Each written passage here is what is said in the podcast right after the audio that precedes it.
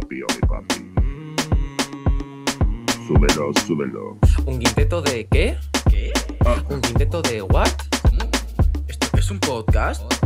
Creo que lo voy a escuchar. Un quinteto de Dream Team, no hacemos zona. Nosotros somos los mejores moviendo la bola. El baloncesto es nuestra vida, por eso este podcast. Gracias a todos los oyentes que ellos nos apoyan. Jugando en la pintura no fallamos ni una, nuestra familia es la madura. Nosotros ganamos todos los partidos, no hacemos zona, agresivos lo partimos. Nunca haríamos zona en ningún partido. Si escuchas este podcast, el Laro es tu amigo. Esto es campo atrás, este es nuestro estilo. Una vez nos escuchas, ya no sales de este hilo.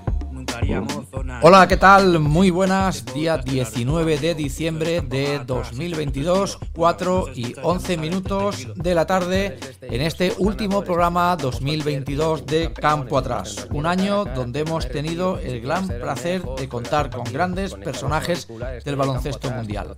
Hoy no iba a ser menos. Desde Uruguay va a mover la bola con nosotros Pablo López, el coach de Peñarol de Montevideo. Esto será a partir de las 4 y media más o menos en unos 20 minutos.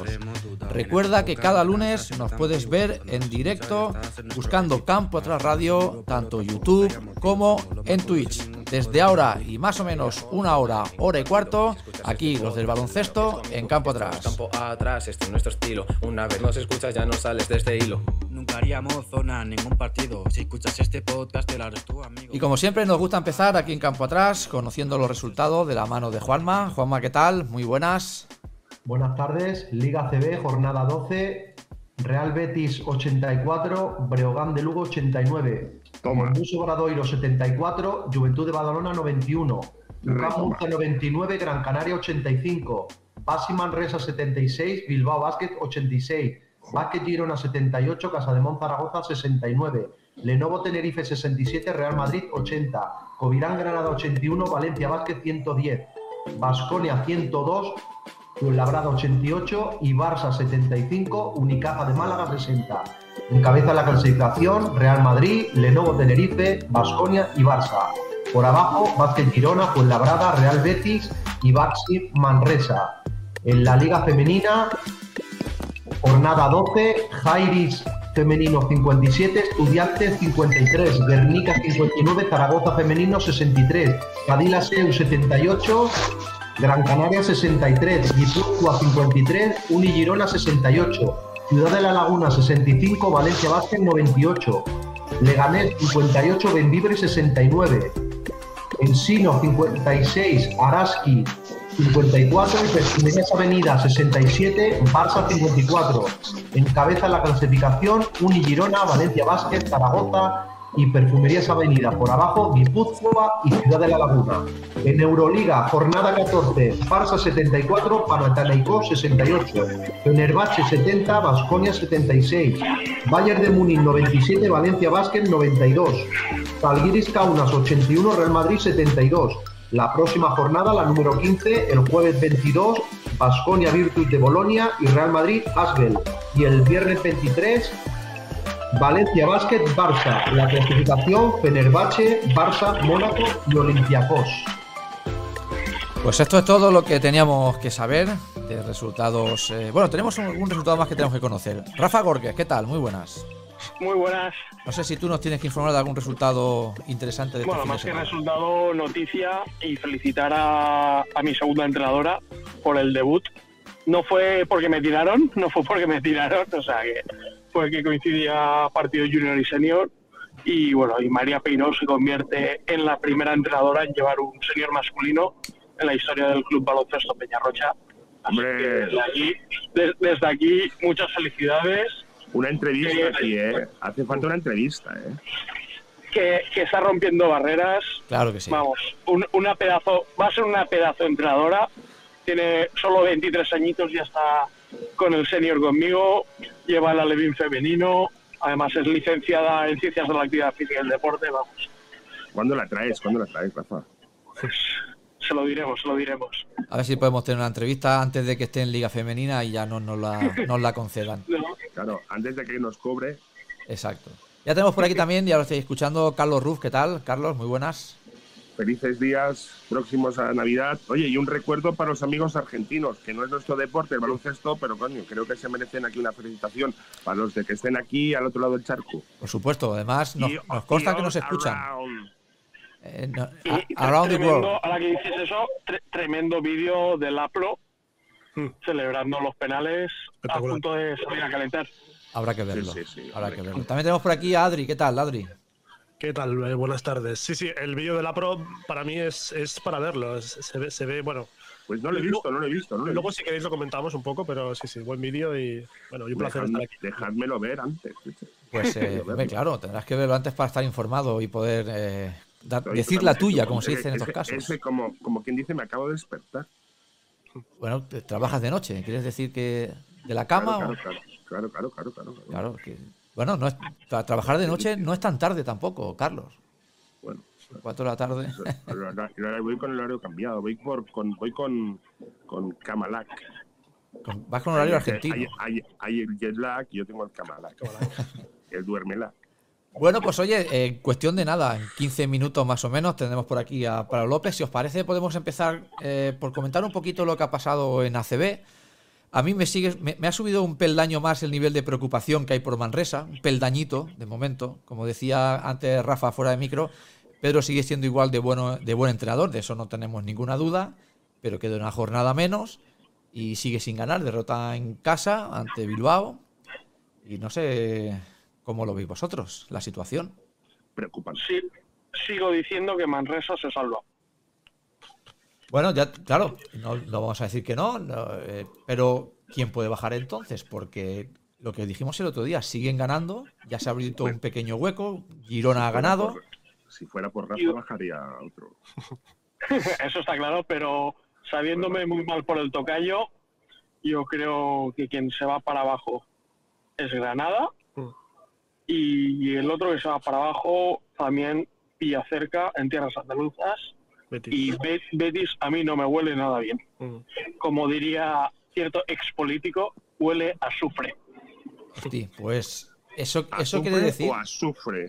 que salvas, salvas en este caso tanto a Manresa como Fuenlabrada también, Zaragoza también. ¿Ves peor a Betis y, y a Granada? Cuestión de dinámicas y no hablo, no hablo y te digo, no hablo a nivel de resultados, sino a nivel de juego.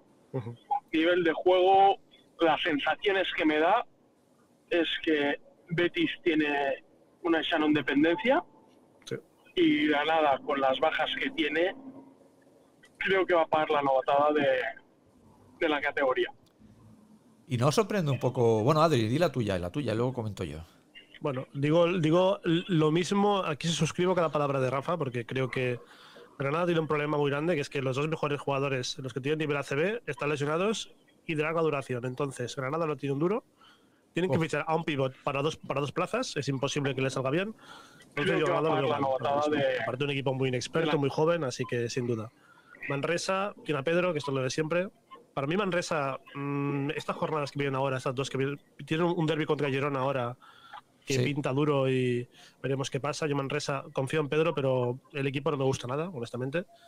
Y sí que Betis, eh, Betis depende mucho de Sharon Evans. Acaban de echar a Kurux hace, hace unas horas, que era el que pintaba bueno, pues no Sí. pinta bueno. Y yo coincido que Betis va a bajar seguro ahora mismo, cambio lo que dije en su momento.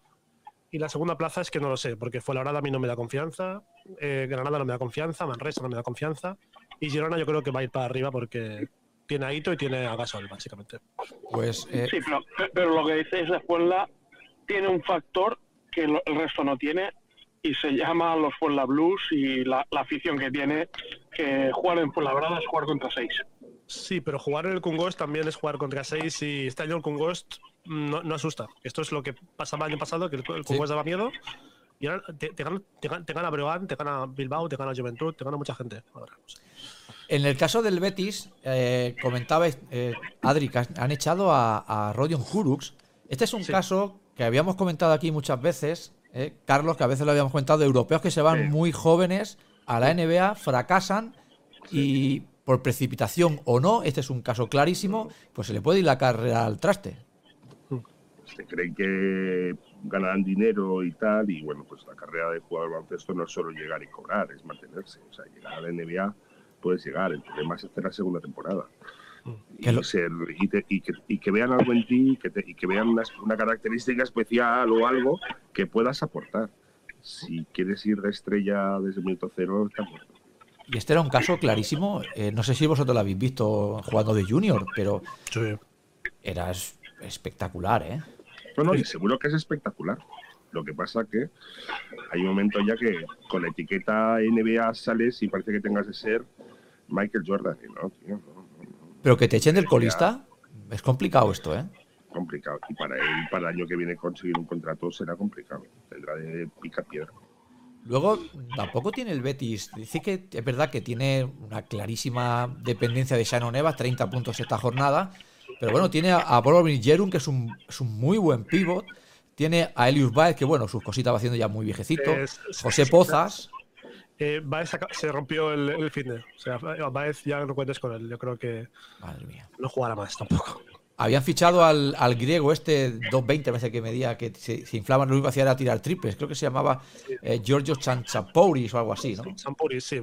Es, es, es un pivot correcto, pero tampoco es. No Es que no, es que no, no, no tiene nada. O sea, si, si Evans no, no juega o, o tiene mal partido, están muertos. Es que no, no tiene nada más. Pues la verdad que También, sí es, es lo que hablamos. También tiene muchos americanos de estos que son americanos que son un melón por abrir, o sea, que son americanos que no los conoce nadie y que te puede salir muy bien o muy mal. Y en este caso, pues los americanos de, de Betis son bastante flojos. Y luego gente como Bertans, que ya es gente veterana que le cuesta, Baez, Pozas, pues son jugadores que para ser importantes les cuesta en un equipo así. Pues es una pena. Un equipo que parecía que enderezaba un poco el rumbo. Lleva varias temporadas filtreando ya con el descenso. ¿eh?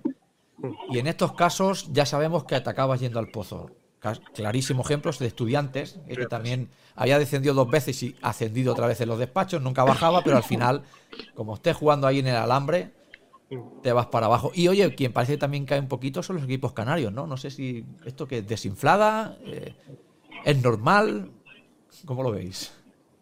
El tiempo acaba poniendo cada uno en su lugar.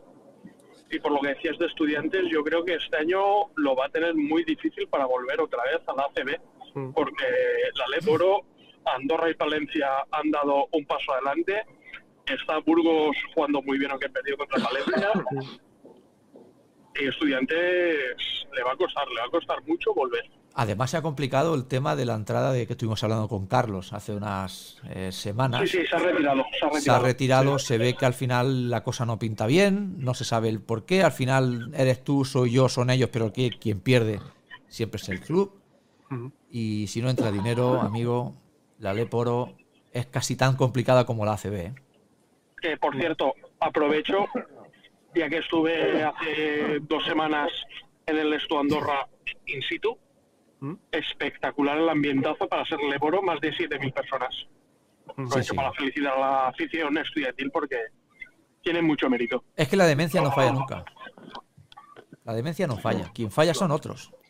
Ya nos dijo, ya nos dijo su el posi- posible presidente que no sé qué ha pasado con aquel tema.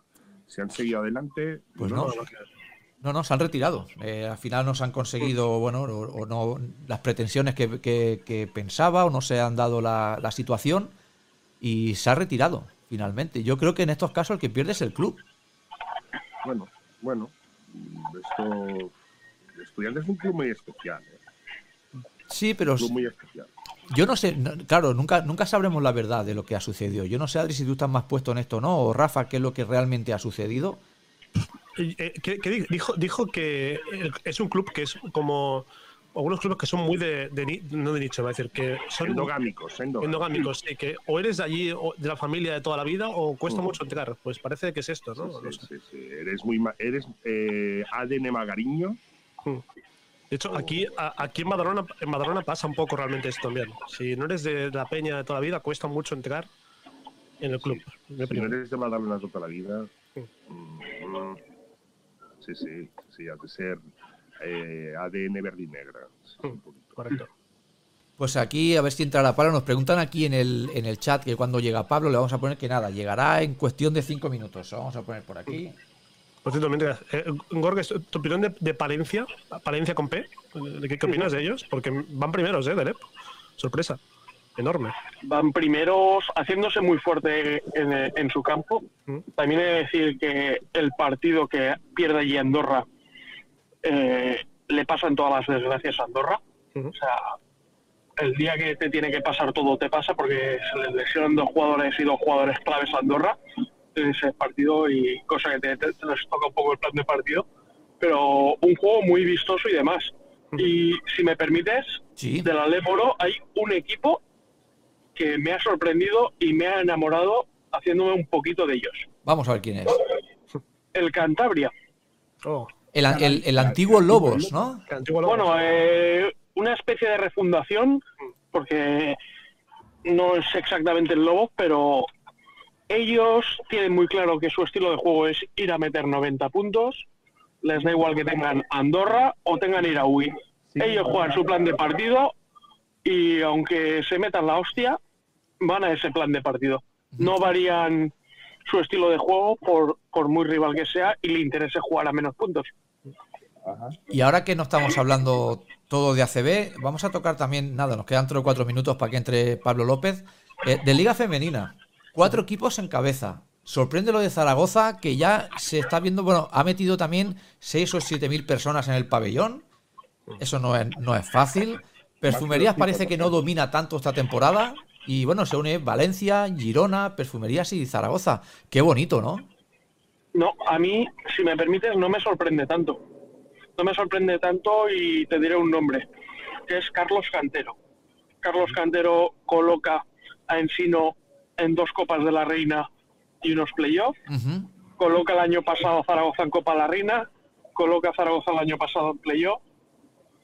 Creo que cuando en dos, tres equipos diferentes hacen también las cosas, algo Hombre, de culpa al- tendrá. algo hay, esto- mí- y para mí, Carlos Cantero es el gran infravalorado de esta Liga Femenina de baloncesto. Bueno, unos tienen el nombre, ¿no? Y, y otros, pues eso, no se les valora. Aquí se habla mucho de Carlas Canut, ¿eh? como gran entrenador de posiblemente del año, y parece que tenemos aquí a Cantero, que, bueno, a, a los hechos me remito. La verdad es que yo no, yo no me esperaba a Zaragoza ahí arriba, ¿eh? También tengo que decirlo. También es, eh, es una gozada ver que, que el príncipe Felipe se llena más con, con chicas que con chicos también. O sea, ver, ver que, que tú, tú ves en redes sociales como el- el- la gente de, de Zaragoza valora más lo que hace el, el equipo femenino que el masculino al final. Y, y le dicen a los chicos, ojalá jugar como ellas, porque están jugando bien, lo que he visto de ellas. Y, y la verdad, con un equipo experimentado, pero no top, están jugando bien, la verdad. Luego no les dará para ganar, porque Va- Valencia, Girona y, y Perfumería son fuertes, pero para estar en una semis fácil, yo creo que sí. Y Hombre, además también yo creo que le tiene que perjudicar un poco el tema de jugar dos competiciones también. Sí, seguro, seguro. Ganaron el otro día, ganaron aquí en la cancha de Cadilaseo, que también está jugando la misma competición. No sé si se llama también Eurocup en, en Liga Femenina. Sí, sí, es Eurocup. Eurocup, ¿no? Y bueno, veremos a ver. Al final la plantilla es la que es, pero oye, de momento que le quite los bailados que están disfrutando en Zaragoza. Y otro tema que también me gustaría poner encima de la mesa es lo de Jordi Fernández. Eh, bueno, por expulsión del, del coach, pues toma él las riendas, perdiendo el partido y, al final acaban ganando. Es decir, es el primer entrenador eh, español, nacido en España, porque ya estuvo Scariolo también, que dirige en este caso los Sacramento King después de una dilatada experiencia como entrenador ayudante en, bueno, pasó por Indiana, campeón con Toronto. ¿Qué os parece, Jordi? Muchos años allí en Estados Unidos, pinta muy bien. En, en el futuro tendrá equipo seguro, vamos. Y muchos años picando piedra, porque viene Claro. del baloncesto base catalán. Sí, señor. Pasó por el Jan, por el que Carlos lo conocerá, por el San Josep de Badalona. No lo conozco, no lo conozco. No lo conozco, no lo conozco. Y, y yo me alegro, me alegro mucho porque al final el buen trabajo y el picar piedra tiene sus recompensas. Hombre, os puede, a los joven- entrenadores jóvenes como tú, os puede ser un incentivo muy importante, ¿no? Mm. Que, Yo, eche, que no solo un jugador puede llegar a la NBA, también entrenadores. Carlos, yo, yo, yo soy de mini. yo me quedo con el mini. Nunca digas este agua no beberé. Exacto, nunca se sabe. No, yo, do- donde haya un buen mini basket, esa parte de todo lo demás. La cuestión es que eh, ha cumplido su sueño, ha debutado, aunque haya sido supliendo solamente dos cuartos. En el vestuario, no sé si habéis visto el vídeo o las imágenes, lo reciben como un héroe. Es un tío, un buen tipo, un tío muy querido y yo creo que acabará teniendo un banquillo en la NBA. Si sigue Qué la bien tratan los americanos a todos los héroes, eh, a toda la gente. No, no, es- Estas Está muy cosas. Carlos. Aquí les, aquí les pegamos dos tiros y allí eh, sí. Las envidias son muy malas. El tema espectáculo, eh, la- lo que es el, el deporte americano, eh, la NBA o NFL o fútbol, lo que sea americano, trata muy bien. saben, saben hacerlo. Y ahí hay, hay mucho que aprender aquí. eh. ya ya- pero no solamente en deporte, eh, en todos los aspectos de la vida. Pero bueno, Sí, es otro tipo de... Es que estamos comparando un carácter mediterráneo con, o, o, digamos, eh, latino con un, con un comportamiento, digamos, anglosajón. No tiene nada que ver. No, no tiene nada que No ver. tiene nada que ver. No, y sobre todo la cultura del caer y volver a levantarse. Eso Allí en América eres ídolo y aquí en España eres un pringao. Es un pringao, sí, sí. Mira, si me permitís, acaba de entrar a Felipe, le damos eh, eh, la bienvenida. Hola Felipe, ¿qué tal? ¿Cómo estás? Buenas, ¿cómo están? Buenas tardes por allá. Buenas tardes. Bienvenido. ¿Qué tal? Aquí estamos Muchas gracias. Esperando Felipe a ver si viene ya Pablo López. Eh, estará acabando de, de entrenar, ya nos dijo que tenía entrenamiento a estas horas y bueno, dejaría el- la parte final con el staff y se conectaría. A ver qué nos cuenta el bueno de Pablo, a ver cómo le va Es muy- por allí. Es muy pronto para entrenar a esta hora, que son las 4 de la tarde. Ah, no, que no es la misma hora ya. Yo, Es a- broma, a- a- es broma, a- es broma, es broma, es broma, es broma. a- a- aprovechando este impasse, sí que me despido porque yo sí que tengo que entrenar. Pero Pues esas nada. horas son horas de entrenar, tío. Son horas de, la- de- son horas de siesta, tío. Que- Horas de relajado, de, co- de compartir que con los amigos. tal. que hoy hay partido y hay que preparar todo campo y todo. Muy bien, Rafa, pues eh, haré, la, haré la pregunta que me guardo aquí que has dejado para Pablo y ya, ya la escucharás o ya te, ya te diremos qué piensa Pablo de ese jugador misterioso que tenemos preparado. Millones de gracias. Venga, nos vemos Rafa. pronto. Hasta luego. Hasta la semana que viene. Pues nada, nos comentan, nos dicen por el pinganillo que Pablo se está a punto de conectarse ya. eh, está acabando el entrenamiento y nada, en, en breve lo tenemos. Felipe, antes de, de que nos lo diga Pablo, ¿cómo estás viendo tú a Peñarol? Bueno, Peñarol, eh, en, en comparación a la temporada pasada, hizo una, una transformación, es un equipo nuevo, eh, en su gran mayoría, cambió mucho lo que son las fichas nacionales. Este, no ha tenido la suerte de, de- de- de quizá todavía amoldar a las fichas extranjeras, está en la búsqueda. Y, y hay una realidad de Peñarol de esta temporada, es que por problemas fuera del rectángulo de juego, me refiero a su parcialidad, ha tenido una, una sanción y una quita de 5 puntos Sí, señor. inicio de esta temporada. Que, que para que se entienda, 5 puntos son 5 victorias. Eh, para quedar en un saldo de cero, digamos. Eh, entonces empezás la liga muy, muy abajo. Claro. En este momento Peñarol debería estar, por lo hecho en cancha, en puestos de playoff y está último en la tabla. Por esta quita de puntos. Sí. Eh, entonces entiendo que para ellos eh, es un poco incómodo la situación. Eh, no les queda otra que ganar muchos partidos en esta fase regular para intentar ubicarse en puesto de playoff. Pero es, una liga que a diferencia de otros años creo que es una de las ligas que tiene más paridad. eh, esta que estamos viviendo. Hombre, eso es bueno, ¿eh? eso es bueno, que sea una liga igualada. Aquí es una de las cosas que alabábamos, eh, que por fin la ACB aquí en España también parecía que no todo era Barça, Madrid y Basconia, que ya se metían los equipos canarios, ya se metía Unicaja por fin, que había estado mucho tiempo ahí.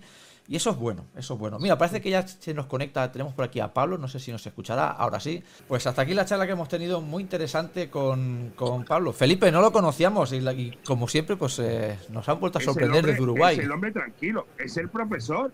Sí, señor. Sí, sí uno, uno a veces con estos personajes tiende a pensar de que, de que están fuera de, de- toda órbita porque lo, lo admirás sí, sí, tanto, sí, pero una vez que compartís con ellos, yo tuve la suerte de sentarme en, eh, en una silla pegada a él y escuchar sus conceptos, tiene la, la humildad tan grande que, que te hace sentir como uno más en esa charla y estás enfrente a un tipo que ganó todo acá. Entonces, es el eh, antidivo, es súper es, el antidivo. sí. Es impresionante. No, la verdad es que sorprende, claro, es que estamos hablando la, la persona más laureada eh, de Uruguay seguro y ¿Mm? no sé si atreverme a decir de más allá de las fronteras de Uruguay. sí, bueno, eh, no me quiero extender a lo que es la historia del básquetbol nuestro porque cuando hablamos de la Liga Uruguaya hablamos de un formato que se inicia en el 2003. Sí, la época moderna. Con la promesa de, incluir a equipos del interior del país y hacer una cosa bien, bien nacional. Mm. Por eso el título de liga, que después con el tiempo no se pudo cumplir. Sigue llamándose de esa forma, pero no se pudo cumplir. Pero sí, sin duda, en este siglo es el técnico más laureado. No me quiero ir años atrás, porque quizá me olvido de alguien, y, y, también por mi juventud puedo pecar de ignorante, entonces no me quiero meter en ese terreno, pero sí decir que en este ciclo es el más ganador. Pero si la grandeza de este hombre serán sus cinco títulos, pero es él. Sí. No, no, y, la formación de jugadores. Pablo estando en Malvin, más allá de dirigir al primer equipo, asistía a los, a los partidos de, a nivel de formativas, acompañando el proceso. Eh, y bueno, lo que decíamos de Bruno Fittipaldo es una realidad de, de Pablo que lo siguió muy de cerca y sin duda le aportó un montón para hacer lo que es Bruno hoy como jugador de básquet, más allá que obviamente las virtudes naturales de él. Pero sí que Pablo seguramente lo ayudó muchísimo y como a él a tantos otros. Y en los partidos como es técnicas le habrán pitado pocas. En los partidos es un, es un personaje. O se transforma, o se transforma. Se transforma increíblemente. Dr. Jekyll y Mr. Hyde, casi, casi. Sí, lo vive con una intensidad enorme. enorme. Eh, eh, es, bien para poner una cámara y verlo después, es, genial. Este, se mete 100% del partido y bueno, habla de, eso, de que él lo respira de esa forma y lo vive de esa forma. Caray, caray. No, la verdad que esto es lo que a veces comentamos aquí, eh, un respeto total de, los árbitros hacia él, ¿no? Él se transformará, podrá, tendrán, no te voy a decir que, proteste mucho lo que sea, pero tendrá ciertas licencias, ¿no? Como pasa aquí con Pablo Lasso, como tantas veces hemos hablado, con Jasique Vicius o con, con otra serie de entrenadores que por ser, por ser quienes son, se pueden permitir. Y seguramente le pasa al árbitro cuando le, le toca dirigir a Pablo López, es que si Pablo protesta o tiene algo para llamar la atención, más allá de que vos no podés permitir esa protesta, eh, perdón, protesta o algo desmedido, igual lo escuchás porque seguramente lo que está diciendo tenga razón. Tenga coherencia, sí, sí. No, es que igualmente el, árbitro, el árbitro mira a Pablo y le puede preguntar, ¿qué pito? ¿Qué pito? aconsejar, aconsejar. Totalmente, totalmente. Y ahora sí, Felipe, si abrimos un poquito más el prisma, ya que estamos hablando de la Liga Uruguaya, eh, aparte de Peñarol y bueno, nuestros amigos de Urupán, eh, ¿en qué más tenemos que fijarnos? ¿Por dónde va a ir la liga? ¿Favoritos? Eh, ¿Qué cosas a destacar? ¿Qué nos puedes contar? En este momento, los dos equipos que, están más fuertes son el caso de Biwa y Goes. Biwa como último campeón, como último bicampeón y apuntando un tricampeonato, mantiene a su trilogía de extranjeros de las últimas dos temporadas, que eso es un diferencial muy grande. Ha hecho un recambio en lo que son sus fichas nacionales. Yo creo que un poco bajó el nivel en, cuanto a fichas nacionales, pero bueno, al tener el distintivo de las fichas extranjeras, es uno de los grandes candidatos, seguramente el uno. Y les comentaba lo de Gómez, ese otro equipo que terminó primero en la fase regular en la temporada pasada. Mantiene a su entrenador, mantiene a casi todas sus fichas nacionales, eh, repite un extranjero y ha moldado a, dos nuevos extranjeros, lo cual también lo hace un equipo muy fuerte. Y yo creo que en la conversación se pueden meter eh, Hebraica, que tuvo la vuelta de Luciano Parodi, que ha jugado eh, a nivel europeo, vuelve a nuestro país, y Aguada, que trata de ser siempre el protagonista, y yo creo que pongo a Peñarol, que también ahí en la conversación el gran tema es la quita de puntos y, que la viene arrastrando y peleando muy de abajo.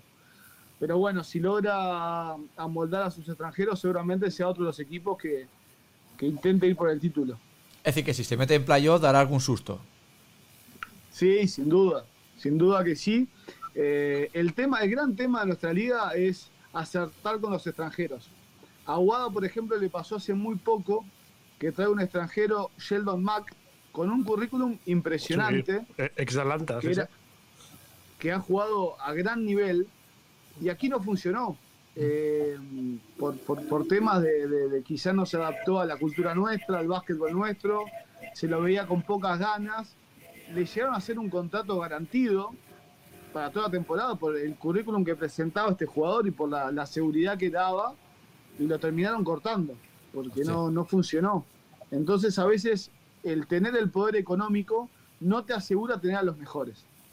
Claro. Es muy difícil encontrarlos, este, por lo que es la particularidad. Bueno, a Gómez le pasó, trajo un griego, no sé si lo escucharon nombrar, No.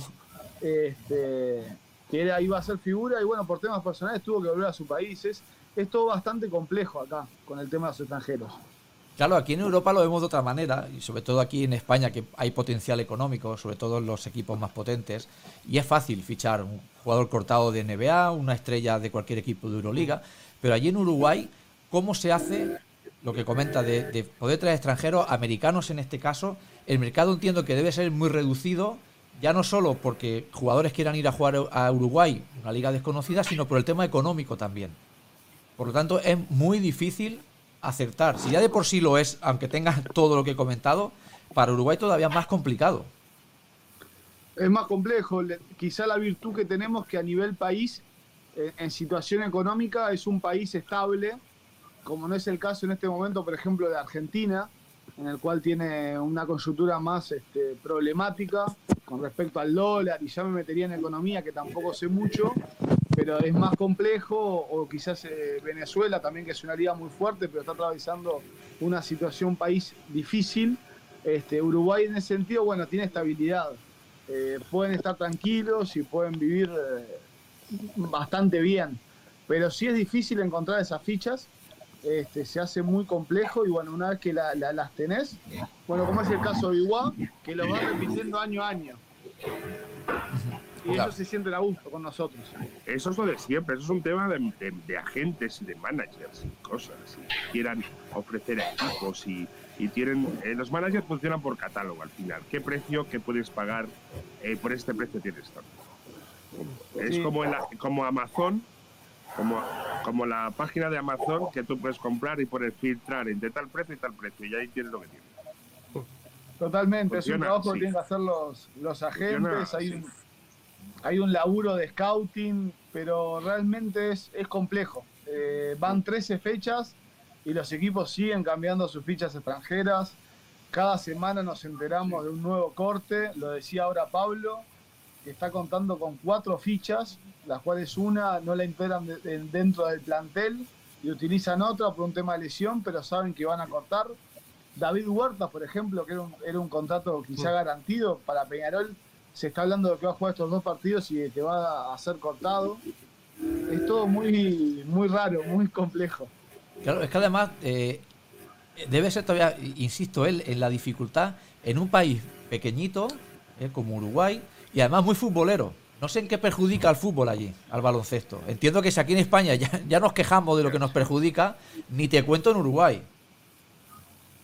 Sí, son, son dos industrias totalmente eh, dispares. Este, el, el fútbol quizás, a diferencia de la paridad que tiene la Liga Uruguaya de Básquetbol, en el fútbol sí tenés dos potencias, como son Nacional y Peñarol, eh, que son los equipos grandes, los que están obligados a ganar, y los que habitualmente ganan, y los que tienen los presupuestos más altos. Y después hay equipos que se quieren mechar en la conversación, pero les cuesta mucho.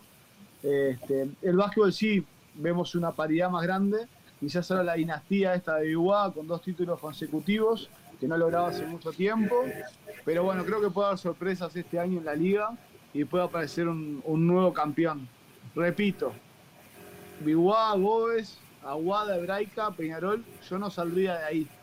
¿Y de, qué nos dices de nuestros amigos de Urupan? No, los- no los has comentado. Este año no está muy bien, ¿no? No anda la cosa bien. No, no ha estado bien. eh, se rompió un poco la columna vertebral de, de- de- de- de- de que venía teniendo. Varios jugadores migraron a otros equipos de, de- también de la liga. Está en un, en un proyecto nuevo. Este, se mantiene el lituano. Sigue por acá. Nuestro amigo. tenemos acá en- Nuestro amigo lituano. un gran luchador. Pero sí, no, en, en cuanto a resultados, eh, no son buenos. se encuentra ahí en las últimas ubicaciones. No tuvo un buen inicio, pero bueno, queda toda una segunda fase regular y ya con tiempo de poder este, meterse en el puesto de playoff. Bueno, pues nosotros de aquí le desearemos suerte. Eh, nosotros ahora, Felipe, hablaremos de, de, Euroliga. Estás invitado a quedarte si quieres, te digo por si tienes cosas que hacer o no. Hablaremos ahora un poquito de, de Euroliga, de ACB. Y bueno, como te digo, si quieres quedarte, oye, nosotros encantados. No, la invitación, la oportunidad de estar con Pablo una vez más, para mí es un, es un placer enorme. Estoy un poco escapado de mi trabajo, porque como pues ustedes entonces... sabrán. Pero es lunes, es lunes. Los lunes son para eso.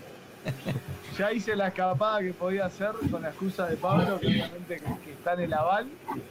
Pero ahora sí, agradeciéndoles mucho este contacto, esta, esta generosidad que tienen ustedes con nosotros de hacernos parte.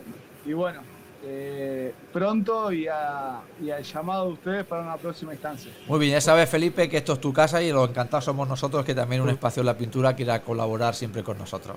Estás en plantilla ya. Estás casi en plantilla, sí señor. Estás en plantilla. Quedas despedido, en... quedas despedido hasta el próximo día, pero estás en plantilla.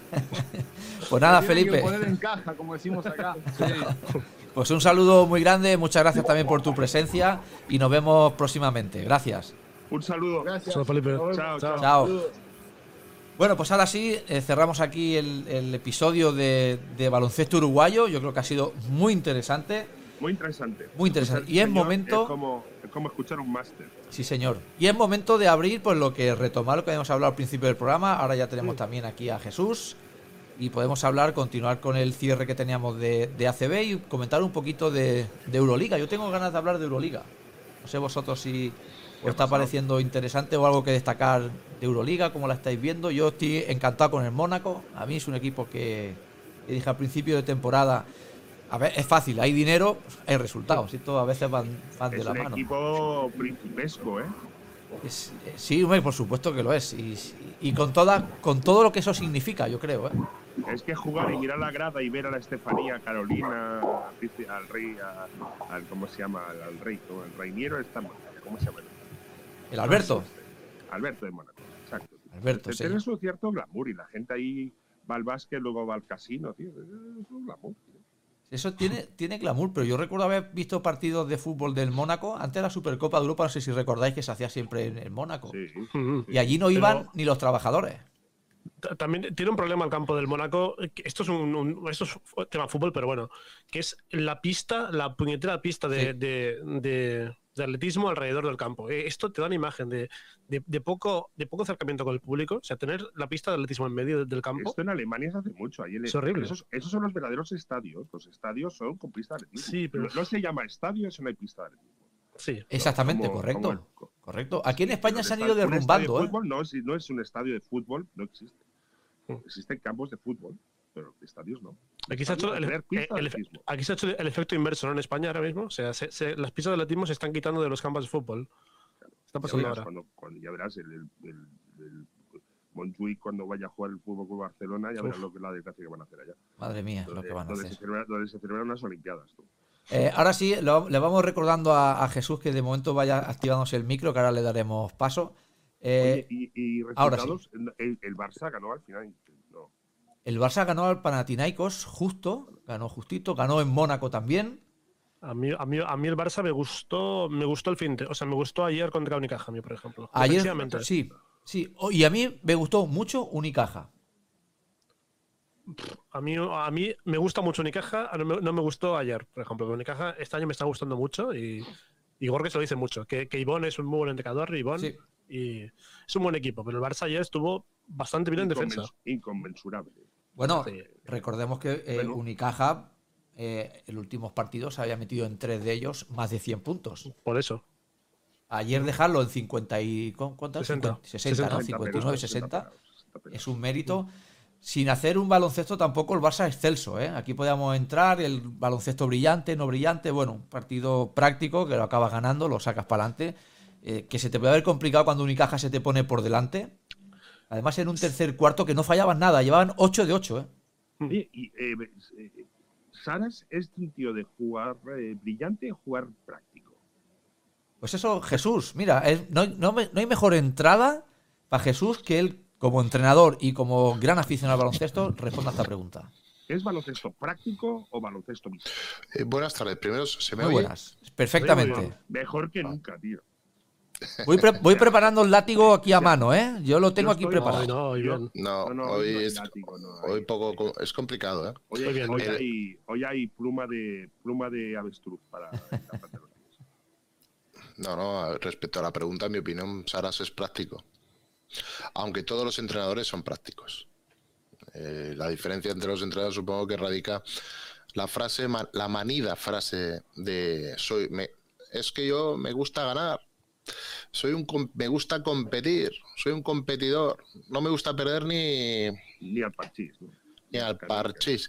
Como a todo el no mundo. sé yo ¿no? qué exacto, no sé yo a qué persona le gusta perder o disfruta con ello. O juega a Es el perder. camino que Había, eliges. había jugar, había el chiste aquel de Eugenio famoso, ¿no? Me gusta jugar al póker y perder y ganar, y si ganar debe ser la hostia. Pues algo, algo parecido en el deporte, ¿no? El asunto está en. Esto lo- muchas veces lo ha, lo ha reflejado Guardiola muy, muy atinadamente, de que él, es, él se define a sí mismo como muy resultadista.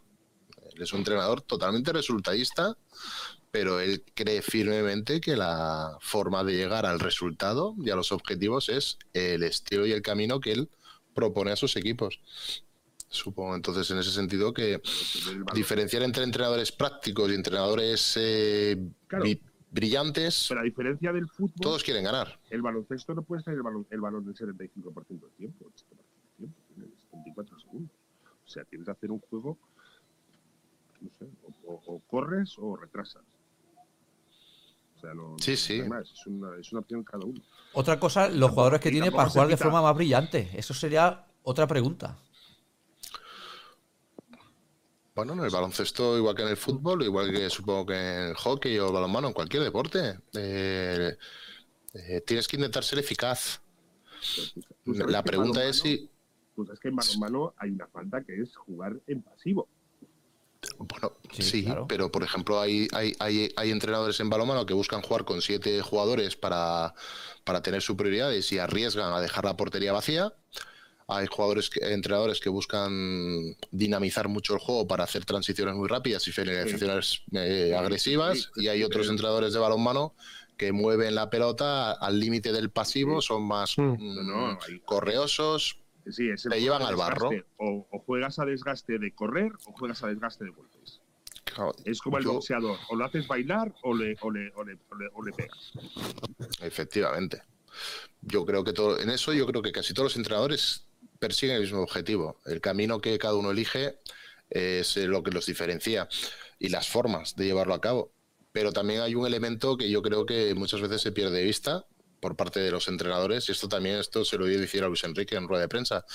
Eh, los deportes están orientados para un espectador. El espectador, claro. Si se aburre al cerocerismo y y al jugar a la marrategui.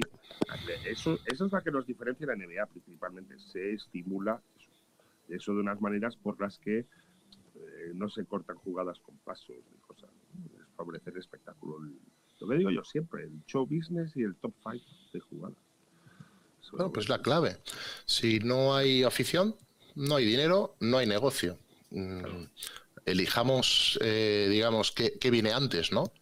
Pero lo cierto es que sin, sin audiencia y sin gente que quiera ver el producto y Claro.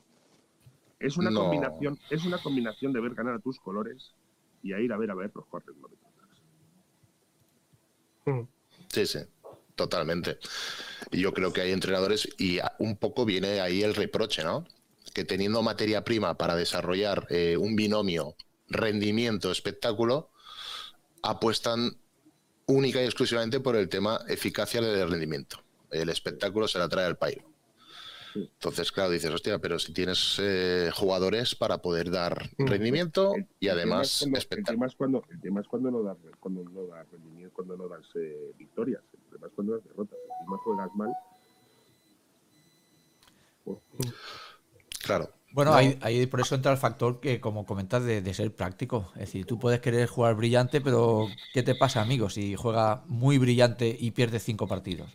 Porque probablemente te vas a la pero- calle. Pues si juegas brillante y no ganas, es que tampoco tan brillante no juegas. No, bueno, Esto yo es- recuerdo. Es lo que iba a responder yo. No, no, no, no es del todo cierto. Eh, Sí. acordaros del famoso dicho de, de España en, en Eurocopa y Mundiales, de hemos jugado como nunca y hemos perdido como siempre. ¿Cuántas veces España no jugaba de, de manera brillante? Bueno, no mezclemos fútbol con baloncesto porque el baloncesto suele ser un deporte bastante matemático. Sí. Suele ganar el que Más- mejor más- juega. más que- En baloncesto no te metes goles en propia puerta ni tandas de penaltis. Uf, pero es que, pero es que a mí, por ejemplo, Madrid-Barça en, en baloncesto, a mí me, me aburren mucho los dos como juegan, ¿eh? pero me aburren muchísimo. Porque O sea, yo partido disfruto que- más. por- Porque es un partido que has visto mil veces. Esto es lo que hablamos con, con Rafa una, una vez, que yo disfruto más viendo a Obradoiro, por ejemplo, cómo juega Obradoiro, que cómo juega el Barça o el Madrid. Porque a lo mejor Y- tienes la sensación de que pueden dar más y te lo puedes pasar mejor. A mí me da Es esa sensación. Porque ese partido ya lo has visto. Me da la sensación muchas veces de ver un partido de baloncesto y decir, ahora pasará, pa, pa, pa. Por, pa, por ejemplo, pa, pa, hay, hay, hay un equipo divertidísimo de ver que es Vasconia. Vasconia es un equipo divertidísimo de ver. Mira, iba a hablar de mucho. Basconia. Pedazo de victoria en campo Fenerbahce, ¿eh? Es que juegan, juegan muy bien, y juegan, juegan rápido, juegan bonito. Eh, Sí. Peñarroya le dice a- al Howard este, que es un base loquísimo, le dice, tú haz lo que te dé la gana. Y es buenísimo este tío, por ejemplo. Y juegan rápido, juegan ágil, juegan intenso, a, a pu- a puntos, a más de 100 puntos, y no sé. eh, y, y no es que tenga tampoco un equipazo, pero es que es un equipo que está muy bien, muy bien creado, por ejemplo. Pero Y- tienen buenos conceptos. y eh, Peñarroya es un buen entrenador, eh, se conocen- Peñarroya. Sí. Se conocen buenos conceptos y todo la confianza que da el entrenador. Si tú no te estás mirando al entrenador que coño, juega a la PlayStation, tío, y dominas a los cinco jugadores. Sí, pero, Los jugadores con talento, saca el talento, tío. Yo, mi, mi pregunta es, cuando veis a Peñarroya como entrenador, ¿qué tipo de entrenador es? Para vosotros, os pregunto.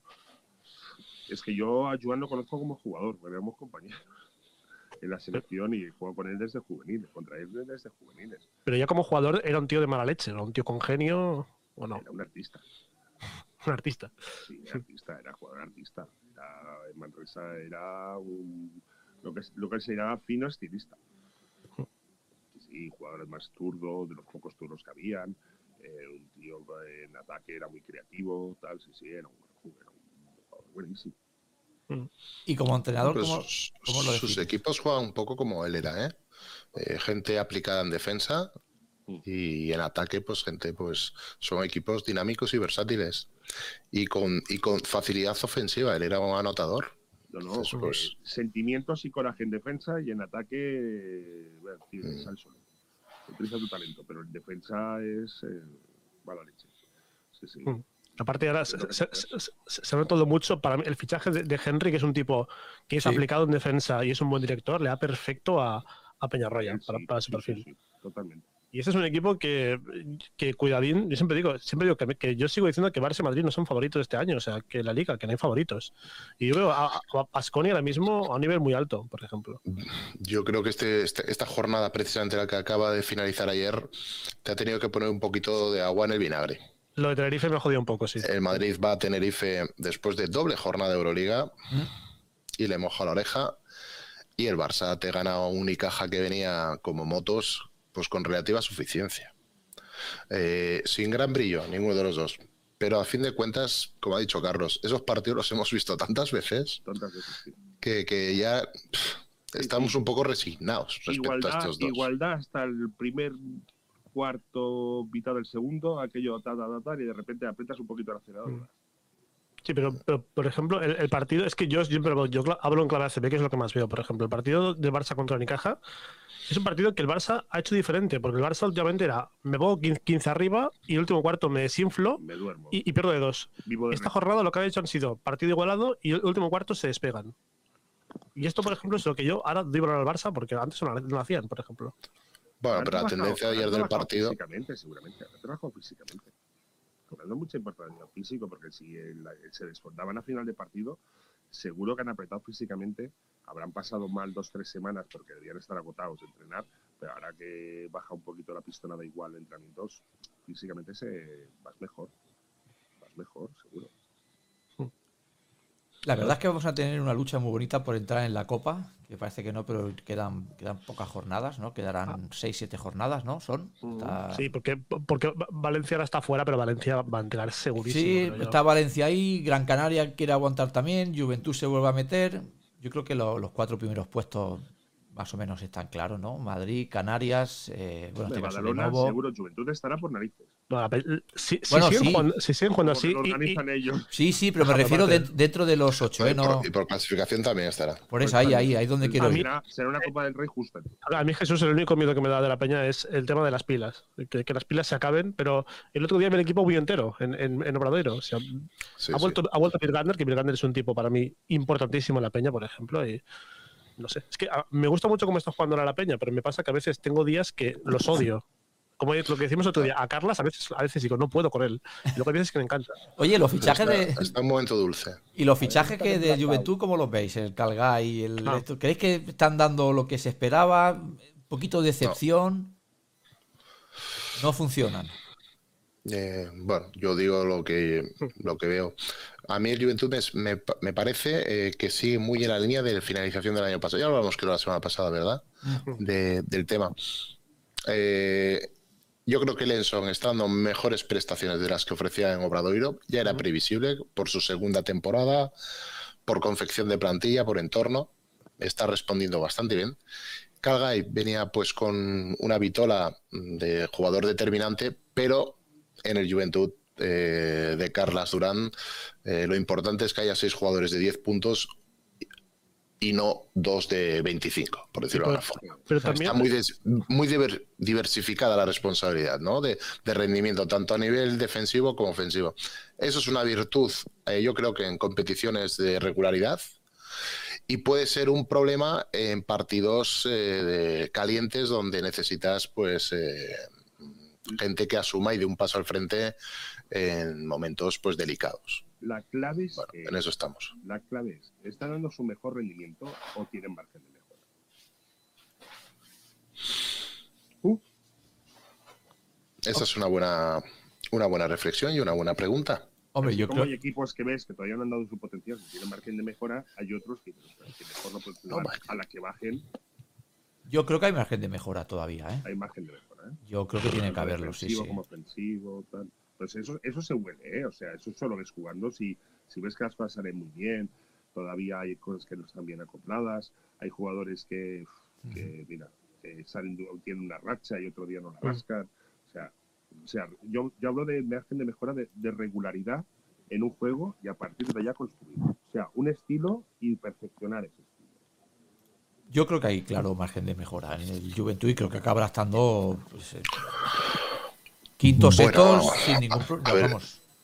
Hay, hay margen de mejora, pero a ver, tampoco nos volvamos locos. El Juventud está haciendo, No. eh, lleva un mes muy bueno, Sí. tiene bajas, tiene carencias eh, de confección de plantilla por las lesiones. Y realmente eh, los jugadores ahora están, Joel Parra, Andrés Feliz, eh, Ante Tomic, están ofreciendo un rendimiento bastante Rivas está importante. por encima de sus posibilidades Eh, también. Sie- Siempre se puede mejorar todo, ¿no? Pero vaya, eh, la línea de que estaba en eh, Eurocup esta semana ganaron al Reyer de Venecia, que se presentaba como un El gallito. antiguo- el antiguo carrera de Venecia. Sí. la que ganó la Sí, ¿eh? Efectivamente. el famoso triple de dos de Jogaldi. Qué Piensa, gran triple. ¿eh? piensa una cosa, Jesús. Triple de dos, triple de el, dos, y no había la línea. Perdón, triple. el comienzo de temporada del, del Juventud fue malo. Y mirad dónde está ya. Es decir, eh, la, progresión es ascendente sin ningún lugar a dudas, ¿eh? Hubo jugadores que cogieron, digamos que el tono físico venían de pues de los tor- el torneo de las Américas, de la Eurocopa, eh, entonces pues eh, bueno les costó un poquito aterrizar y son jugadores importantes en, en los esquemas como son Andrés Félix o como pueda ser Joel Parra, ¿no? Entonces pues bueno eh, son dos jugadores que han elevado nivel, que se están acercando al nivel con el cual finalizaron la temporada pasada y eso el equipo lo está, son- mm, lo, lo est- lo está notando muy en positivo. Si a esto le añadimos que algún joven, como el caso de Pep Busquets, eh, bueno, parece que también se está empezando a afianzar, pues bueno, el equipo está, está bien. En el caso de Calgay, no, no está defraudando, a ver, no está ofreciendo el rendimiento esperado, pero tampoco está defraudando, está, está aportando. Ahora su, está- rota- su rotación y su valor al equipo. A- No es ahora- como pasado ahora sí. Brandon Paul que decías, hostia, eh, ¿qué ha pasado aquí? El chico sale, te hace sus tiros, genera sus ventajas, genera sus espacios, le pone el esfuerzo que pueda ponerle defensivamente y bueno, está, está entrando más en, en- en el engranaje. Si el Juventud recupera, pues bueno, eh, algún lesionado. A. Bergander, a Bergander parece que lo ha recuperado el otro día, pero bueno, jugó infiltrado. Vamos a ver cómo queda el tema.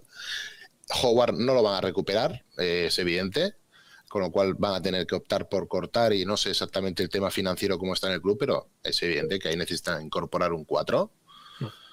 Eh, bueno, ahí está el margen de mejora del equipo, pero ya está en unas prestaciones bastante altas. No le pidamos tampoco peras al olmo, que no las tiene. No, no, no, no será una temporada mejor como la de la temporada pasada, pero yo lo que me refiero que, bueno, para estar ahí, a lo mejor entre los seis primeros eh, o entrar a Sí. Copa cómodamente, yo creo que están. Eh, A- a ver también-. A, a ver también si Vives empieza a jugar bien, porque está jugando una temporada horrible. Pero horrible. ¿Sabes qué Es que yo creo que Vives y Félix o, o rinde uno o rinde el otro, pero los dos a la vez cuesta, ¿eh? ¿Sabes qué Cuesta. jugador iría bien a la peña? Y ahora me diréis, ah, Ezoña. Ezoña en la peña sería la. Hombre, no tengas Tú- dudas, claro. ¿Sí? Y Yo tanto. creo que sí, yo creo que aportaría, bueno, sería el, no sé. Sería la estrella, sería el- el- la provítola. Ocheoni de la peña, tío.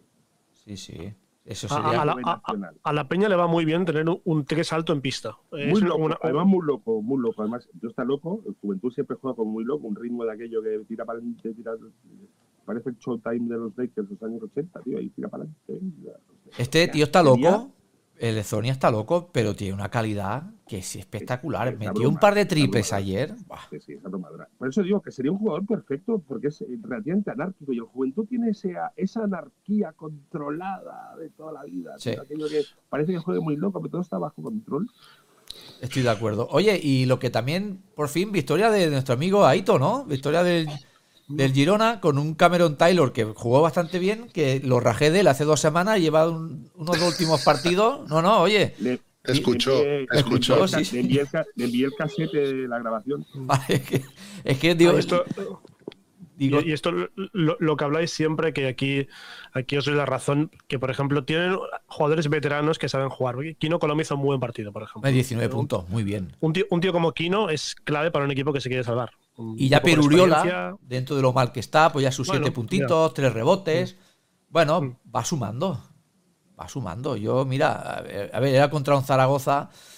A ver, Zaragoza, ya lo hemos comentado aquí. eh, Pues al final se la juega contra esta gente. Y Sí. juega, eh, Manresa contra quien juega la semana que el día 30. Pues ¿eh? creo que ya es contra, no, contra el Girona es, ahora mismo te lo digo. Yo, yo diría que sí. Pues es de aquellos partidos que marcan. Sí, sí, Manresa Girona. marcan, ¿eh? El partido hay que verlo, Ese ¿eh? partido es el partido de la jornada, desde luego. Del arco. Sí, sí, es un partidazo, ¿eh? Además, Partido, partido de la jornada. victoria que Eh, como hemos dicho dos muchas veces, Viejos entrenadores, dos viejos zorros.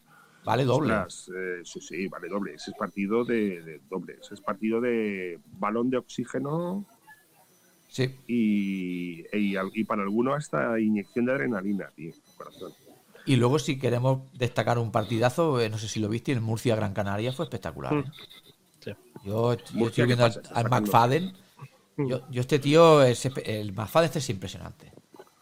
A, a mí, a mí Sito es un, es un entrenador ideal para, para Murcia. O sea, es el entrenador ideal para Murcia porque para el tipo de juego que tiene Murcia es un tipo que, que funciona estupendamente. Y luego, claro, tienes a McFadden que cuando aparece es Jesucristo reencarnado. Y luego eh, ti- tienes a gente como Radovic, que es un tipo veterano que, que juega bien de vez en cuando. Traes. muy bien.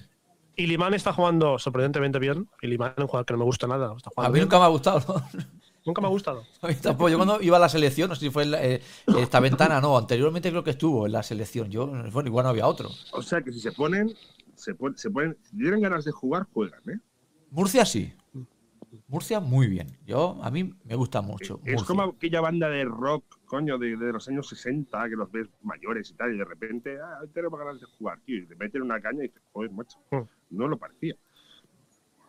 Pues sí, sí, no, la verdad que Murcia, bueno, de hecho voy a mirarlo a ver la clasificación cómo está, pero Ah, pa- pa- parte media está sí, ahí. está cómodo. Es decir, para ellos ya estar en esa parte, pues es cumplir la temporada. Está bien. Sí, ¿no? están, jugando, están jugando do- doble competición con equipo corto. Bueno, corto. Con un equipo corto, pues bueno. Está bien. La temporada pasada, si no me equivoco, se metió en Copa del Rey, ¿verdad?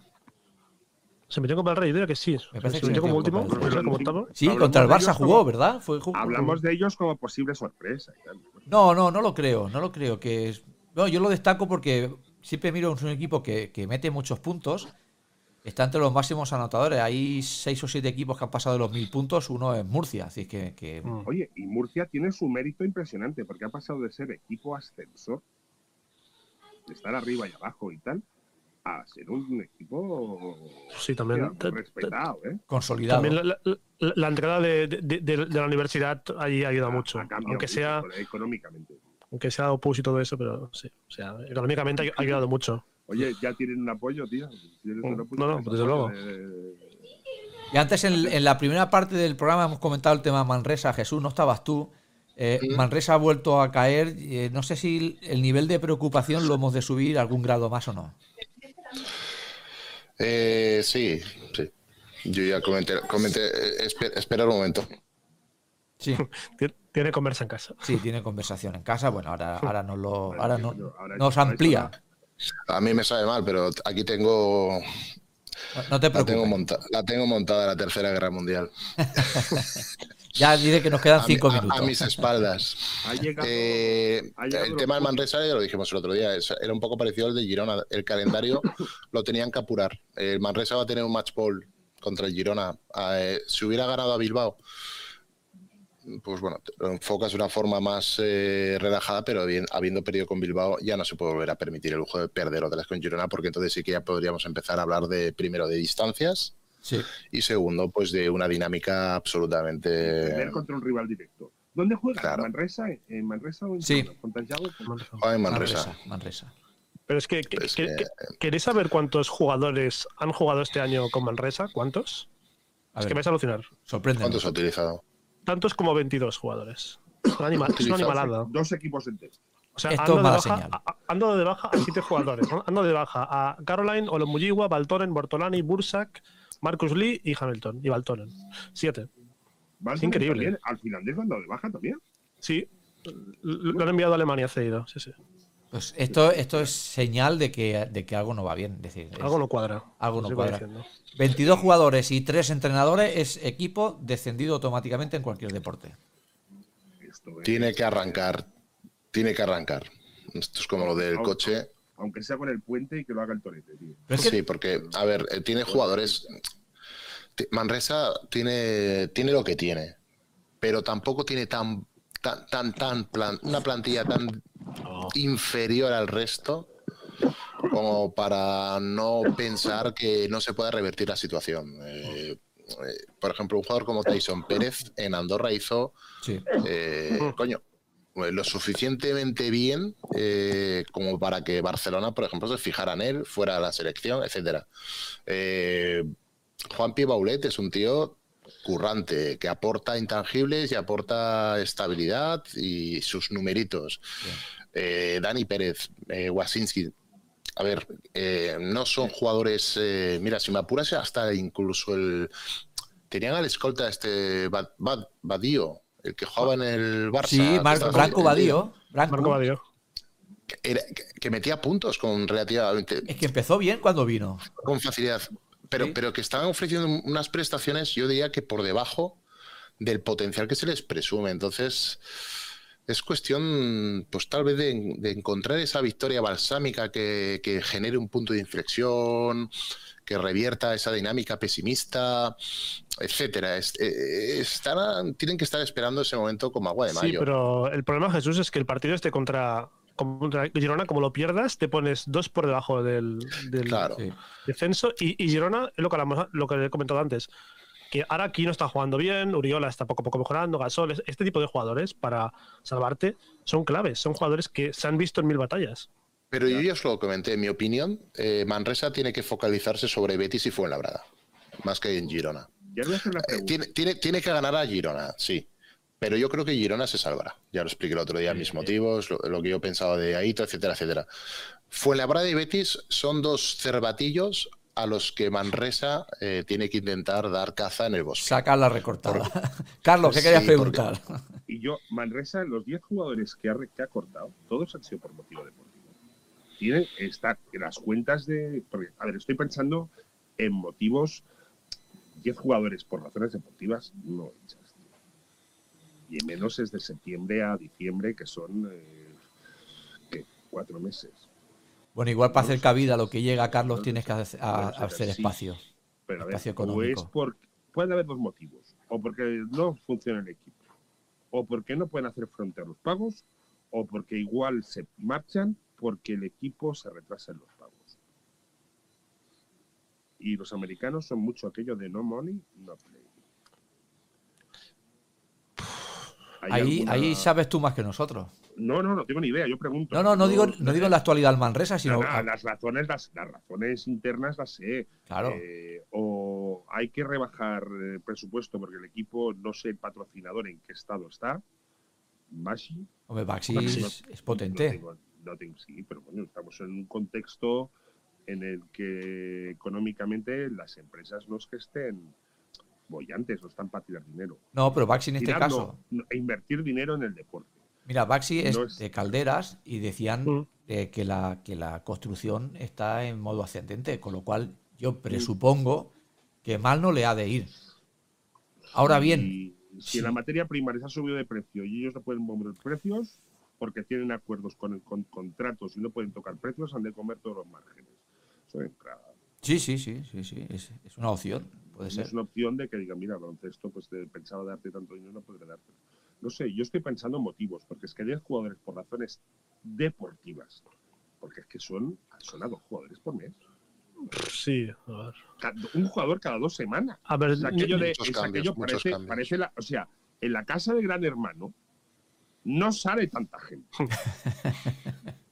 a ver, Claro, que tú llegas el lunes y dices, coño, ¿quién es este? ¿Y dónde está quién? No, o sea, habiendo- a ver, yo, yo- de los que tirar sé, cada semana y cuánta gente yo- de los que sé, por ejemplo, Justin Hamilton se fue por motivos familiares, que esto es un misterio que nunca sabemos. Que el, cuando pone motivos familiares es un misterio. Marcus Lee fue bajo rendimiento, Bursak fue un, un contrato temporal, Bortolani ha cedido y no, no lo quisieron, Baltonen bajo rendimiento, Olomuyiwa era un tipo que, que venía de Andorra a jugar bien, no sé qué ha pasado, y el Caroline este, pues un jugador americano que imagino que habrá visto, le habrán fichado otro equipo, imagino. Entonces, no sé, no sé, es que como es un misterio todo esto. A mí lo del bajo rendimiento me hace mucha gracia. Se pone bajo, bajo rendimiento, es como. Como la excusa. Carlos. Porque el año pasado metía 7 puntos, este año 6. Pues mira, este año juego 10 minutos, el año pasado jugaba 15. Claro. ¿Qué es bajo rendimiento? No, es que los, es tan subjetivo. Es tan subjetivo. Sí, sí, es complicado. Y oye, ¿qué os parece antes de cerrar el programa, que ya va, siendo hora de que esta gente quiera acostarse ya? eh, ¿Qué os parece la noticia del fichaje de Facundo Campazo que ya se ha hecho oficial en Mm. Estrella Roja? ¿Os sorprende? ¿No os sorprende? Ya no solo porque vaya a Estrella Roja, sino porque este señor se le escapa al Madrid con la falta que le hace un jugador como, como este. ¿De dónde saca el dinero Estrella Roja? Pues debe tener ahí un, un Una magnate. cerveza- hay una cerveza muy buena, Estrella Roja de. Hostia, pero han fichado a Bildoza y a, Fa- y a Campacho sí, ¿eh? eh, sí, sí. eh. en el último mes y medio. No, yo te O digo una cosa, y, por, y porque La se, chequera, la chequera por bandera. Y porque Kalinic eh, no está. Si no, cuidado con este equipo, como tengas un par de americanos buenos, ¿eh? Bueno, es que en Europa eh, equipos con pasta, desde que Rusia está fuera, se han perdido. Mm. Se han perdido. Moscú ha perdido equipos, San Petersburgo Sí. ha perdido equipos. O sea, hay menos equipos. O sea, hay menos equipos para ganar dinero. Sí, Pero lo sorprendente, el Madrid- pero Madrid también. no sé, en Madrid falta de dinero no tiene. Y le hace falta un base que este era su- suyo, entre comillas. Sí, sí, no, no, es, es, es también ADN blanco. Y conoce el equipo y adaptación cero. Eh, no sé. Yo pensaba que era una broma, ¿eh? Yo cuando, Algo, no, algo no cuadra otra vez, ¿eh? Algo no Sí, cuadra. algo no cuadra, A- Algo eh. se nos escapa. Pero Yo cuando empezó a sonar- de año, o mucho para bonus, o hay algo. Mm. O sea, Oficialmente- Carlos, lo que dicen es que el Madrid no ha querido igualar la oferta porque le ofrecen un pastón. pues ya está, pues, tío. Pero Pero- claro, yo creo que el jugador, el jugador ha de valorar. Vamos a ver, seamos honestos. No es lo mismo Estrella Roja de cara a ganar el título que Real Madrid. Pues igual, pues si te pagan un millón de euros esta final de temporada ya y el Madrid te ofrece 400 o 500 mil o 600 mil, pues claro. Pero es que- Pues acaba la temporada Que- aquí. que y va por ahí el tema, ¿eh, que Carlos? Sí, sí, que va por ahí. un contrato hasta final de año y a final de año veremos. Pero si esto le pasa al Barça y, eh, vamos, linchamos a Alex y que vicios. Bueno, Y en Madrid no pasa nada. pero claro, Ellos- pues tampoco, yo no creo que sea culpa de los fichajes, yo no creo que sean culpa de así que ahora mismo. Es ser de, No, no. del, dir- del directivo que firma, que dice lo que yo ya tenemos el presupuesto cubierto. O sea, al final, joder, o, o, la- o el manager que igual te hace fichar a este, pero con este, ¿solo ha fichado a Campazo? ¿No, no han fichado a nadie más? Solo Campacho. Pero es que Campacho, según le he leído a Carlos Sánchez de Blas, un periodista bastante afín y cercano al entorno del baloncesto de Madrid, eh, es un tema pura y estrictamente económico. Eh, hasta final de temporada la fiscalidad, eh, creo que lo dije la semana pasada, según lo explican, en la operación, si se hacía ahora, respecto a si se hace en junio, eh, Campacho dejaba de percibir por tres años y medio de contrato como un diferencial de dos millones de euros, cuando al Real Madrid le debe 2,6. Entonces, pues bueno, eh, por un lado la gente de Campacho mm, tenía unas pretensiones muy elevadas y por otro lado el Real Madrid ha jugado su baza y decir, a ver, tú me debes todavía una deuda de 2,6 millones de euros. Por un tema de, le- de legislación española, si vienes de haber jugado en un país extracomunitario, la fiscalidad en el primer año creo que es del 25% y en el segundo pasa a cuarenta y tantos. Pero tienes dos pagadores, tienes dos pagadores y te suma. Un huevo, además. Claro, entonces para Campazzo eh, es muy levoso, le- le- era muy gravoso el hecho de incorporarse ahora al Madrid y, para, y el Real Madrid no quería subir su oferta sobre lo que tenían estipulado, con lo cual él en neto sí va a llevar mucho menos dinero de que si hace la operación de esta forma, utilizando Estrella Roja como equipo puente, para luego poder saldar parte de la deuda eh, llevando a término el fichaje por el Real Madrid en junio. Claro, es que el Madrid hablará al lado de brutos y el, y el Estrella Roja hablará al lado de netos. Y ya de los Claro, los pago yo, ¿por qué? No, porque el presidente del Estrella Roja es el que lleva la hacienda de, de Serbia, yo qué sé. Algo de esto. Y También- sí. También hay que Y Estrella tener en Roja cuenta. esperemos ahora, ¿eh? Eh, Esperemos ahora, vamos a ver, porque llevan, bueno, llevaban un balance de seis victorias seguidas, ahora perdieron la semana pasada en el- con Milano, el jueves creo que fue, o el viernes, pero vaya, eh, la dinámica de Estrella Roja es ascendente totalmente. A ver, yo no estoy diciendo para nada, eh, no se interprete que lo pongo como contendiente al título final, pero a, a tocar un poco las narices en los playoffs, eh, en, en la pista, en su pista, ya sabemos cómo se las gastan. Y bueno, eh, es un equipo que tiene, bueno, ha incorporado talento y recursos. ¿Dónde Sigue es- estando escaso en ¿Dónde- el juego interior, pero dónde bueno, es la final Fur este año de en Kaunas. Pero piensa una Este cosa. Este- Barça- Se ha, hecho, se ha hecho oficial hoy. El Barça Ah, debería de ir sí o sí. ¿eh? Mm, Debería. Mira, El yo Barça, veo Evidentemente en Kaunas jugará en casa. en el, Eso que nadie lo dude. en el fichaje de Campacho, no sé si habéis visto un poco la letra pequeña, es para lo que resta de esta temporada y otra más. Con una cláusula de 50.000 euros solo. De salida. Exacto. Ah, amigos. O sea, Aquí puede estar el truco. Lo que ha comentado Jesús del tema fiscalidad y tal, y esto no sé cuánto, y el año que viene 50.000 euros, que eso lo pago hasta aquí el, el campariada de baloncesto también lo paga, y oye, te traes al jugador. Es Además, hay- explicaban que en el 2023, en junio, eh, tanto el Chacho como William Goss eh, finalizan contrato, con lo cual abren más espacio salarial Exacto. y espacio de plantilla. Y supongo que habrán analizado pros y contras deportivos. Es decir, a ver, ca- con Campacho el equipo sube un peldañito, pero habrán, a ver, estos grandes transatlánticos, eh, el señor Florentino les habrá dicho, oye, eh, intentar ganar la Euroliga con lo que tenemos, El año que viene Mm. montamos. y el año que viene nos sentamos y miramos el tema de Campacho. Pero este año competirla. Y habrán llegado a esa conclusión de que sin él tienen sus opciones, supongo. ¿eh? Y las tienen, ¿eh? Creo que si, las hubieran tienen. ido, mu- si hubieran ido ¿Sí? muy mal, si hubieran Sí. ido muy mal, sin dirección, ni rumbo, ni tal, igual se hubieran planteado. Sí. Bueno, ahora recuperan a Valde también, ¿no? Que puede, bueno, que está jugando ahí de uno, no lo hace mal. El William Goss sigue siendo un desastre, a mí es un jugador que no me gusta. El Chacho estaba a los minutos que están. Yo sigo pensando que falta le hace. Lo que pasa es que lo que dice Jesús, ahora igual, pues no hay dinero. Pero no es un tema de faltarle, que les hace falta, evidentemente, yo diría que a cualquier equipo de la Euroliga, sino si les compensa. Eh, es decir, si les va a hacer un valor añadido tan, tan alto Los- como para pagarlo. mejores, Carlos, yo creo que lo ha explicado bien. Sí, sí, Si estuvieran en mejores. crisis, Si estuvieran en crisis, pero dices, no, lo, fichan. es que al revés, igual pueden buscar un conflicto interno. Sí, también. Exacto. Sí, Exacto. sí, sí. pero han debido analizar y decir, bueno, eh, vamos haciendo, porque el Real Madrid va, de momento va haciendo, y en mayo ya veremos. Y ya el año pasado, finales de año, ya tuvieron una gorda. Sí. Sí, sí. el Madrid prefiere que se hable de sus títulos que no de sus fichajes y sus. Pues sí. Bueno, pero tampoco tiene tanta urgencia el Real Madrid, ¿eh? No, Madrid viene de ganar la Liga y viene de, de- de perder la Euroliga en los últimos 14 segundos. sí. Oh. O sea, urgencia, urgencia, urgencia de tenéis que ganar sí o sí algo gordo este No, año, No, no, no. hasta hipotecaros las cejas. No hay. Estamos hablando de una, una sección deficitaria en 30 o 40 millones de euros. ¿eh? Hmm. Eh, y el Madrid, por mucho que nos expliquen que eh, es todo un jardín de rosas económicamente y todo bollante, bueno, a ver, el, el tema está como está. Hay gente, hay gente que pone dinero. Mm.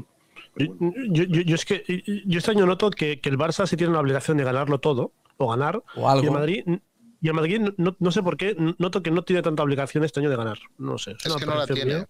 Es que ha ganado la liga. y- ¿Por qué la va a tener? Y ya ha habido un cambio de ciclo eh, en el tema banquillos. Y no tiene Aparte. Está Chus Mateo, que bueno, parece como un- un transición, no lo sé, es que no, no sé, no me cuadra. Y A mí, Chus, me parece aquello de esto medio funciona, yo toco lo mínimo posible y a ver hasta dónde Claro, llegamos. pero es que no tenía que hacer nada. Claro, a ver la emprensida Una que tenemos y a ver para lo que nos da. Bueno, Y bueno. ya No es un desconocido. para No, no, no, en absoluto. En absoluto. A mí me cuesta creer que el Real Madrid el año que viene no vaya a cambiar de entrenador. No, yo creo que va a cambiar. Es una, es, es una percepción mía. Yo también creo que va a cambiar. Dos Me años, cuesta vamos. creer que no vaya a pasar. Ahora, Jesús, ahora te gana la Euroliga Chus Mateo y el año que viene a quién lo echa. Vale, No, o te vale. gana la liga y llega a playoff, a, a. Pero no le veo ganando la Euroliga. ¿eh? No, pero si, si no se y da la eso. liga, ya veremos. y la Liga ya veremos. Puede ser. ya veremos. Puede ser porque tenemos eh, al otro lado, al otro lado, Al otro lado del ring. al otro lado del ring hay, hay un crack. Pero que vaya, en principio la liga la tendría que ganar el Barça. De- debería, debería. Pero visto lo visto, yo ya no pongo la mano en el fuego por nada. Pero, Entonces, ya- pero, pero pero yo creo que el Madrid cambiará de entrenador para empezar un proyecto en serio. Pero el Barça. Mm, Ay, amigo, el yo, no sé, Barça. yo, yo no sé si su entrenador tiene puestas las medidas ya de jugar en casa. O sea, en la, la, la Final Four. Bueno, esto, esto lo han publicado hoy y, a ver, esto apenas lo hemos tocado y no, no hay que criticarle mucho. El Barça, po- podemos ser más adeptos o no de Saras, pero lo que es innegable es que el Barça está, está yendo a más y además está ofreciendo sensaciones de equipo duro. Yo no sé si ganará, Sí. pero derrotar al Barça va a costar.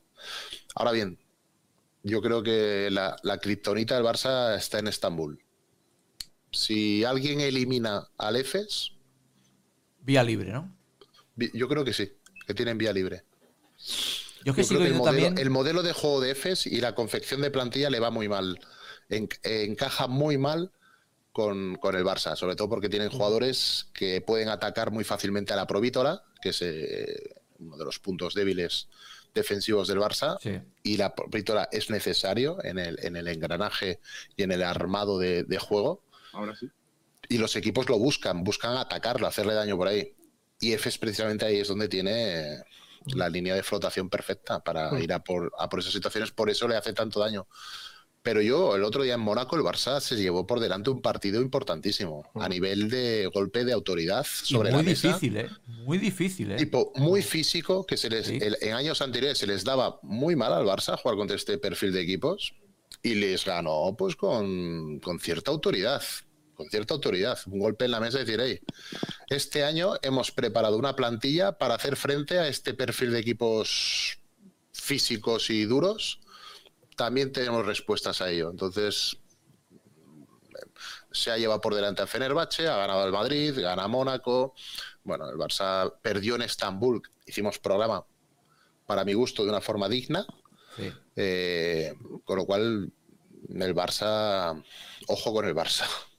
Que igual Saras nos, nos mete con el látigo a todos a final Sí, de temporada. sí, igual, tío, se saca el Y- y, látigo. jugará, y jugará en casa la final, ¿eh? Y jugará en casa la final. Bueno, esto es una motivación para él. Ojalá que a partir de los hoy. de nuestros, de- del ACB, todos triunfen. Exacto. Y luego que gane Que gane la Euroliga el Madrid y el Barça. Que la Peña gane la suya. Que la Liga, mm, joder, todas, tío. Sí, sí. Bueno, yo creo que la CB es- está creciendo a nivel de reputación de una forma brutal.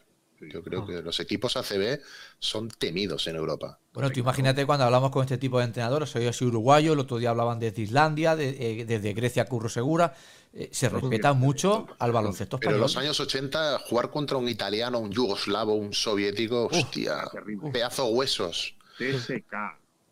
En los 90 los griegos, me cago en día los griegos. Hoy yo creo que hoy en No, día y hasta los un ACB, hasta los franceses, en Pavo Ortez. Sí, señor. hasta los franceses tuvieron Pablo su, su gloria. Por eso digo que yo creo que la Liga CB, sus equipos, salen a Europa y bueno, te ganan la Champions, la- en la Eurocup el Gran Canaria te llega a la final, Valencia, tal. Eh, en la Euroliga, o sea, equipos ACB, equipos Pero potentes. solamente hace falta, falta verlo en las. Pero eso solamente hace falta ir pasearte por los, por los equipos, eh, las categorías inferiores de equipos importantes. Antes, las grandes, lo hemos hablado muchas veces, las grandes equipos de base estaban Italia, Yugoslavia, tal. Todo el mundo viene a España. Mm. Aquí se está trabajando el baloncesto eh, de base muy bien, pero es que no solo, no solo el baloncesto, el resto de deportes, como es fútbol, ves tal, hay cantidad de becados que vienen aquí a probar fortuna. Mm. El deporte en España es bueno.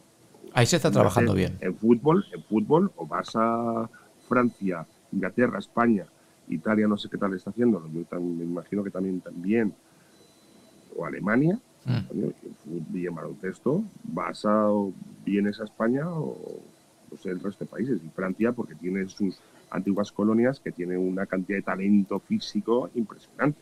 Sí. Pero bueno, aquí de aquí a unos años, ese mismo talento que tiene Francia lo vamos a tener nosotros. ¿eh? Sí, pero eh, aparte, es, este año en, en todas las competiciones los favoritos son los españoles, diría. Es que este año, por ejemplo, entre los ocho primeros de Euroliga están Madrid y Barça, pero es que Vasconia está, está sexto y, y en el corte arriba.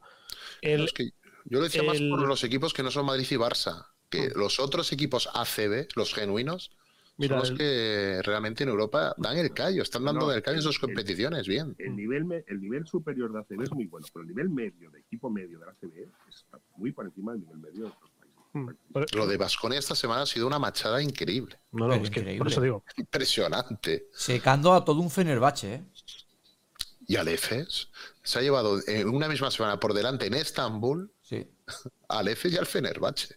Es que Eso el Vasconia. al alcance de muy Es pocos esto, ¿eh? Están eufóricos, están subidísimos, subidísimos dejan- en la ola. Y si le dejan dos días más, la mezquita aquella de Estambul la Se la traen en también. vez. Sí, pero, sí, pero es que el, el, el puñetero Querejeta ficha bien siempre. El Querejeta siempre ficha americanos Porque es su tío listo. Jeta. Yo no sé cómo lo hace. Y viene de meterle 100 putos a Fuenlabrada también. Es decir, que Sí, es no, que lo que claro, he está- están a tope. Están, o sea, el subidón que lleva ahora mismo el Vasconia.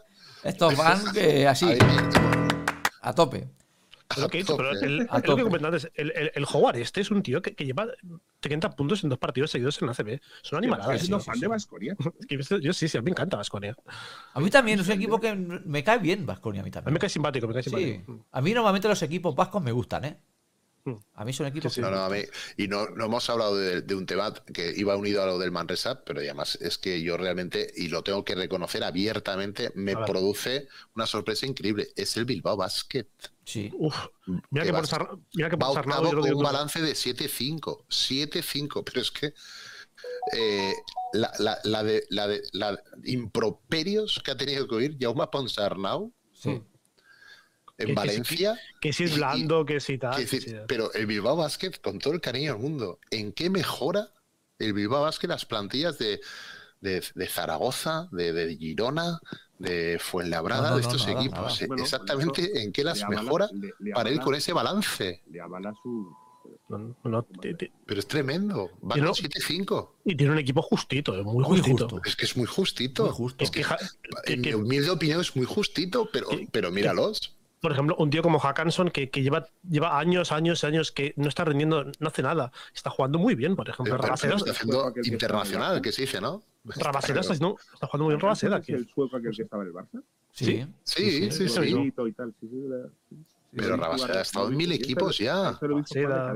Mm. Sí, sí. Pero, nada. por ejemplo, ha- han fichado bien a los, eh, los, los que han fichado de fuera.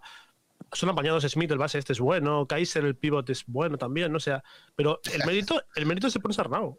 O Es que por Es eso que- es el mérito. Pero no lo dices muy convencido. Bueno, está bien. No, tal. no, eh. pero van ganando. Ah, sí, sí. Van ganando. Van ganando partido tras partido. Llevan Resultadista, siete. Resultadista, resultadista. Espe- No, eso pero- es totalmente.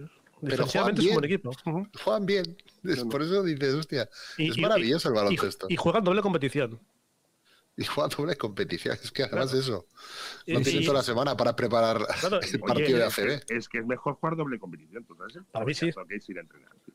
Y, y lo que hablamos del, del- del nivel de, de la liga, por jugar, ejemplo, no sé si Jesús escuchaste la, la- la rueda de prensa del partido Peña Venecia, no sé si escuchaste la, lo que dijo el entrenador de Italia, el, el de Rafael Este, el de Venecia.